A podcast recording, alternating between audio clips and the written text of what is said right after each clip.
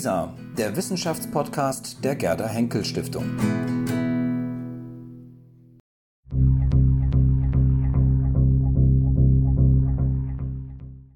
Vor sich sehen Sie ein Lungenpräparat aus dem Berliner Medizinhistorischen Museum der Charité.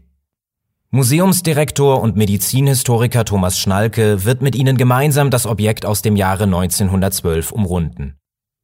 Was interessiert die aktuelle Forschung an solchen Stücken? Lassen Sie sich überraschen. Treten Sie ruhig näher. Werfen Sie einen kurzen Blick auf dieses Glas. Was schwebt denn darin wie ein Korallenriff im Aquarium? Seltsames Gebilde, nicht wahr? Sieht von der Ferne aus wie ein Mini-Engel aufgeschnitten, die Flügel ausgeklappt, die Schwingen an den Rändern tief gelappt. An den rötlich-bräunlichen Flügelflächen viele kleine, fast coronaförmige Sternensonnen.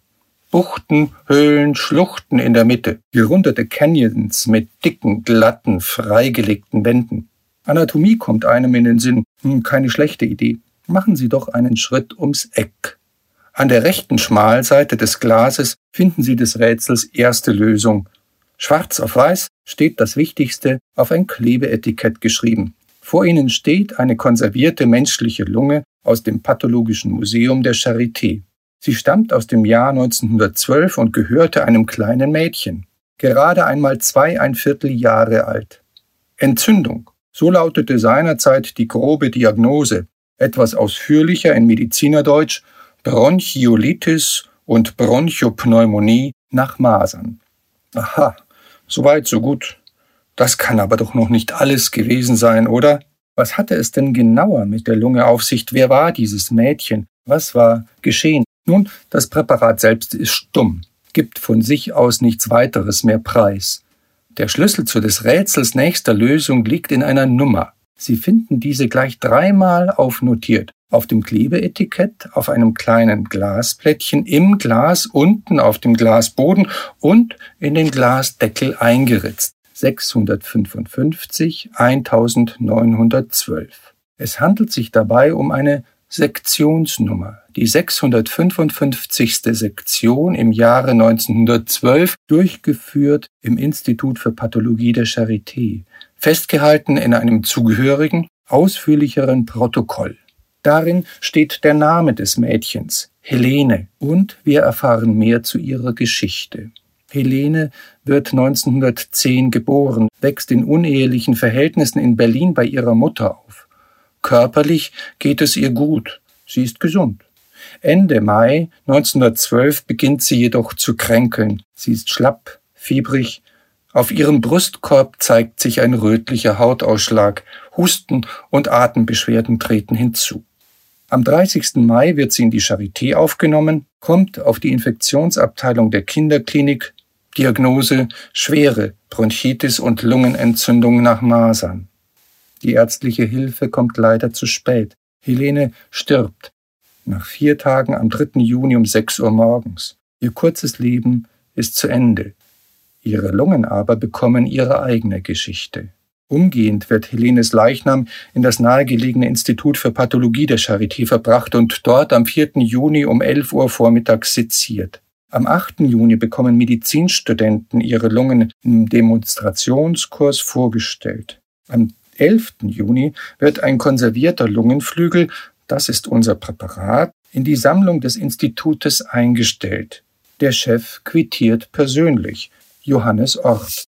Seit zehn Jahren ist Johannes Ort Nachfolger des 1902 Verstorbenen in Berlin und in der Welt berühmten Charité-Pathologen Rudolf Virchow.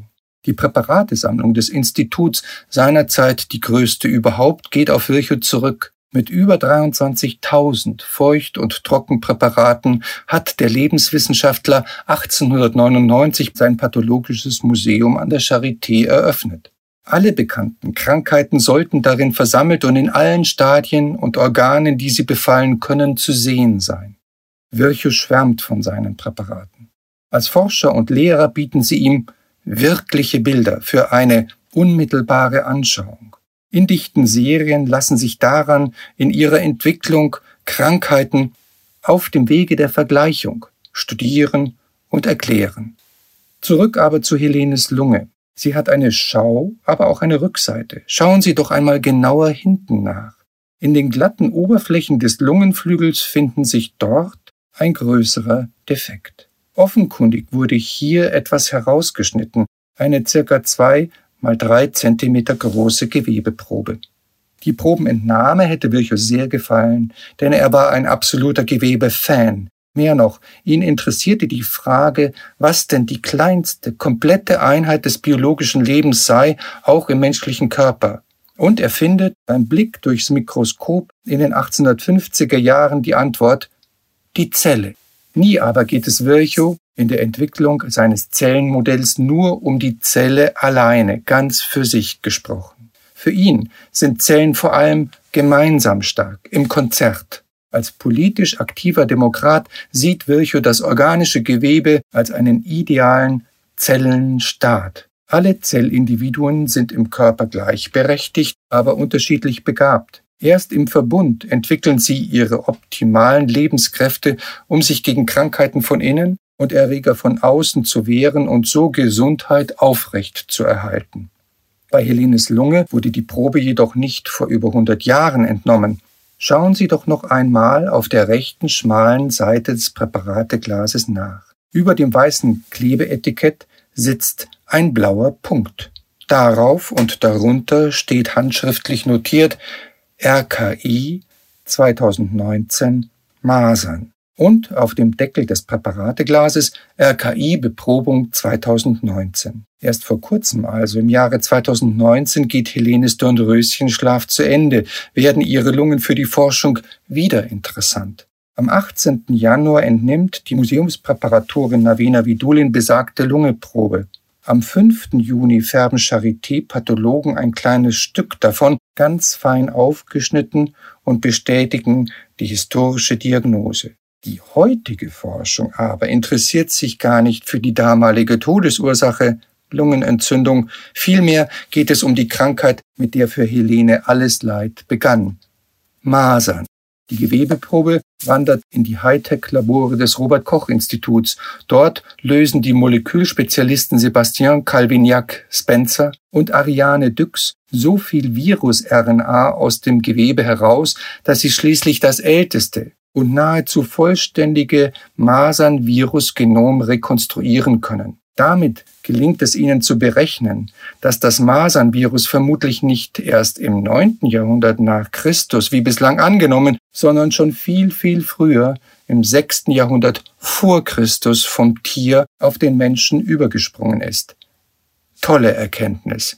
Prominent publiziert 2020 im Zeitschriften Hochkaräter Science. Und alles nur wegen Helenes langem Atem, wegen ihrer Lunge, die bis heute im Berliner Medizinhistorischen Museum der Charité erhalten ist und hier und jetzt vor Ihnen steht.